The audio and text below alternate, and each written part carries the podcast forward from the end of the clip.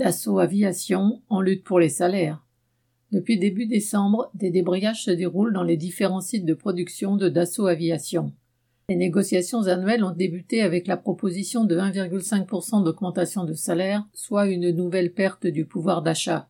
Cela a été ressenti comme une provocation de Dassault, d'autant qu'elle coïncidait avec l'annonce du grand contrat conclu avec les Émirats du Golfe pour la vente de 80 rafales. À l'usine d'Argenteuil, des débrayages quasi spontanés de 100 à 200 travailleurs, en fonction du jour et de l'heure, ont eu lieu, couverts par la CGT et même parfois la CFDT. Dans d'autres sites comme à Biarritz, Martignas, Mérignac, Argonnet et Poitiers, des débrayages ont également eu lieu à l'appel de la CGT.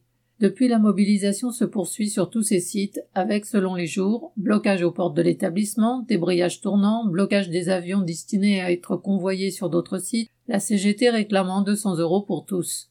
Fin décembre, la direction générale consentait 1,8% d'augmentation générale, puis, pour tenter de faire baisser la pression, une prime dite rafale de 500 euros brut.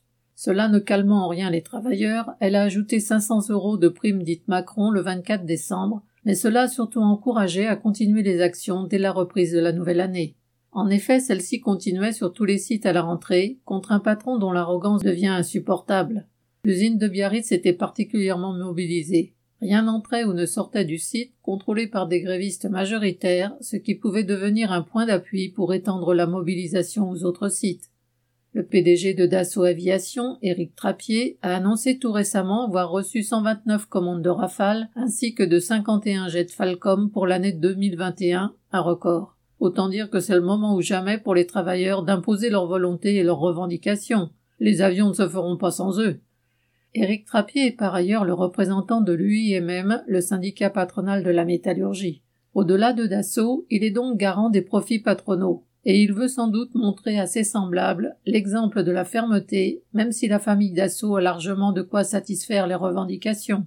Dassault Aviation a dégagé plus de 4 milliards de bénéfices sur les dix dernières années, elle ne cédera que contrainte et poussée dans ses retranchements. Les patrons sont solidaires contre ceux qu'ils exploitent, et le problème de la perte du pouvoir d'achat est commun à l'ensemble du monde du travail. Ceux de Dassault peuvent se trouver des alliés parmi les travailleurs des autres entreprises. Correspondant Hello.